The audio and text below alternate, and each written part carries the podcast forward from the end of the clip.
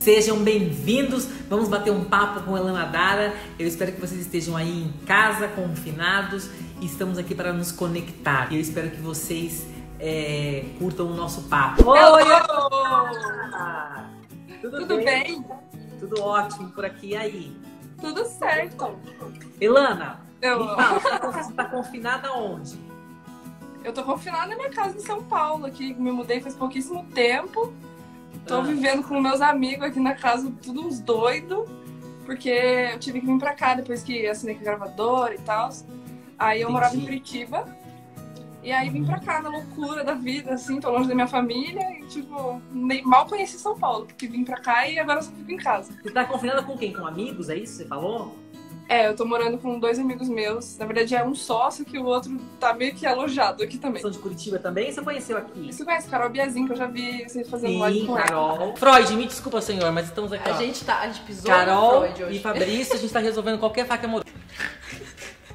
Exato, que ridículo. É um dos melhores amigos dela, eu conheci ela- ele através dela, o Bruno.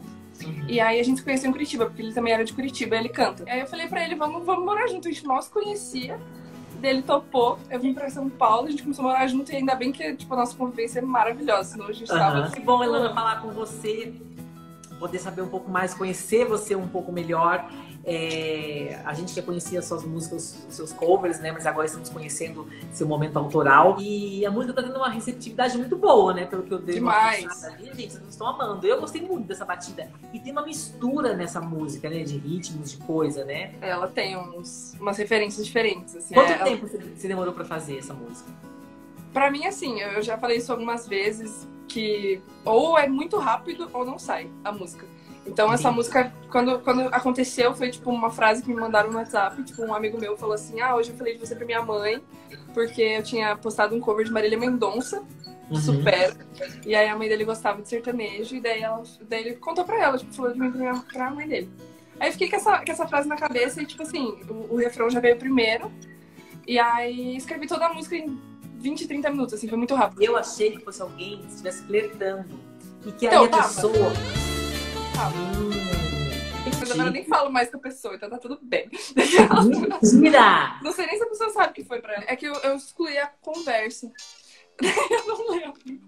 Você usou a pessoa, não foi mesmo? Você Eu usei, Usou, você Usei. usou, né? Fez, fez toda uma composição, falou: beijo, me liga. Falei de você da minha mãe mesmo. O Rafa tá perguntando se tem alguma pessoa que inspirou o Muda Tudo. Se eu falar que não, a música vai ficar mais triste, tipo, mais sem graça, será? Porque eu posso falar que sim, mas.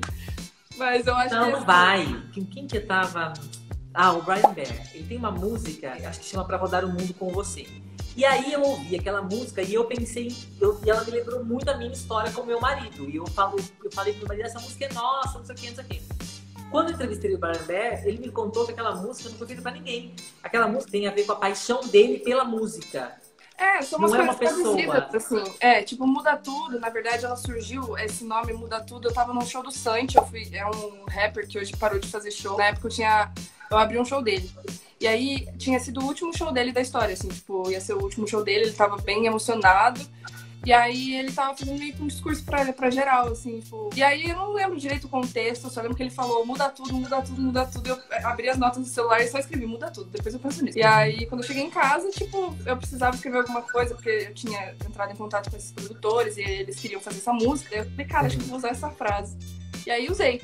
Mas foi tipo em volta do muda tudo, sabe? Não em volta de alguém, sabe? Você é, começou a cantar, pelo que eu vi, a, compor, a, a se envolver com música com uns 8 anos de idade, é isso?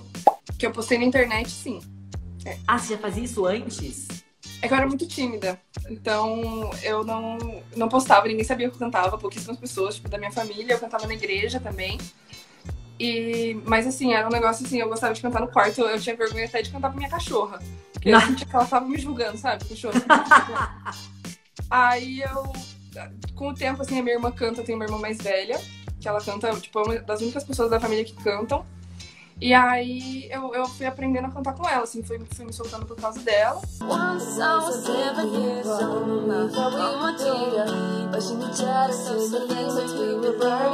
E aí, tipo, eu tava fazendo cursinho pra passar no vestibular. Eu lembro que eu, eu fiz até arquitetura por um ano. Eu tava muito entediada. Eu falei, cara, eu preciso fazer outra coisa da minha vida. E aí, meus amigos que sabiam que eu cantava falaram, mano, faz um, faz um canal, posta seus covers, não sei o quê. Comecei a postar. Um cover meu virou, que foi Me Desculpa Jay-Z.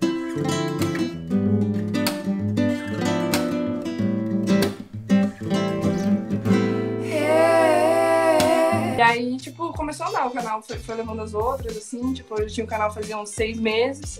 Uhum. E aí levou. Mas que você começou a, a pensar em música, você era criança ou não? É, eu comprei meu violão com É 7 8 isso. anos. Eu li essa história, você comprou seu primeiro violão no Paraguai. Aham, eu tenho ele até hoje, só não tá aqui porque tá em Curitiba, mas é um violãozinho de nylon. Eu comecei a fazer os covers com ele. E aí depois que eu arrecadei um dinheirinho, arrecadei não, né? Segurei um dinheirinho do YouTube. Aí eu comprei esse violão de, de aço que eu uso até hoje. Coisa linda, juro. Meu violão, assim, eu chorei a primeira vez que eu toquei nele. Foi o melhor violão que eu tinha tocado na minha vida. Fala do seu É muito processo legal. de composição de, de, de poeta. Você, é, todo dia você escrevia, é, você começava um dia e terminava no outro. Então, poesia, porque como era um negócio que eu não imaginava que alguém ia ver, porque hoje eu escrevo músicas pensando que as pessoas vão querer escutar, entendeu? As poesias eram umas coisas bem mais pessoais e, tipo, assim, não quero que ninguém nunca leia, entendeu? Entendi. Mas, mas tipo assim, eram, elas também eram trechinhos pequenos, assim, sabe aquela- aquelas páginas de, de poemas que as pessoas postam, tipo, um post-it com uma frasezinha? Era tipo isso que eu fazia. Você falou uma coisa que você pensa no que as pessoas querem ouvir. Mas isso quer dizer que você simplesmente pensa no que elas querem ouvir e escreve, ou também precisa passar por o seu filtro do que você quer falar. Então, eu. É, é uma coisa um pouco mais complicada pra mim, porque eu, eu hoje sou uma pessoa meio com coração de gelo, sabe? Eu li aí? isso. Eu, ai, vamos conversar sobre isso. Continua. E aí, tipo, pra eu, pra eu escrever uma música, tipo, hoje as pessoas gostam muito de escutar sobre amor, né? Então, geralmente, eu, eu tento traduzir alguns sentimentos, tipo, sei lá, alguma coisa que eu possa sentir por alguém.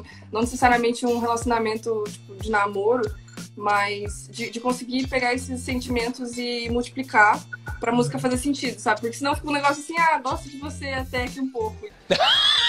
É, tá bom. Mas eu, eu me inspiro muito em filme, em série, esse tipo de coisa, porque realmente de vivência é, é difícil, assim, pra mim. Eu não, não me envolvo com muitas pessoas, eu sou bem encalhada. Não, eu não faz assim, mano. Já tem um monte de gente aqui te pedindo em casamento, minha filha. Ah, o que não. é difícil.